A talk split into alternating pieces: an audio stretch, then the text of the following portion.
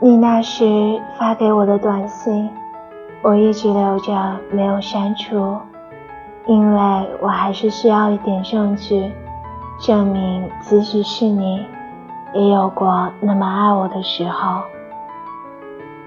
跟你的恋爱啊，好像是去一个遥远的异国旅行，沿路都很开心，就算心里知道。绝对没有机会在那里定居。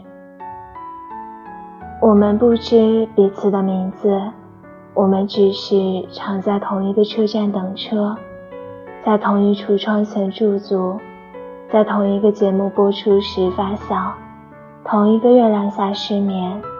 然而，这些已足够我爱你。而在你根本不知道的情况下。我已经从头到尾完整的爱过你十遍了。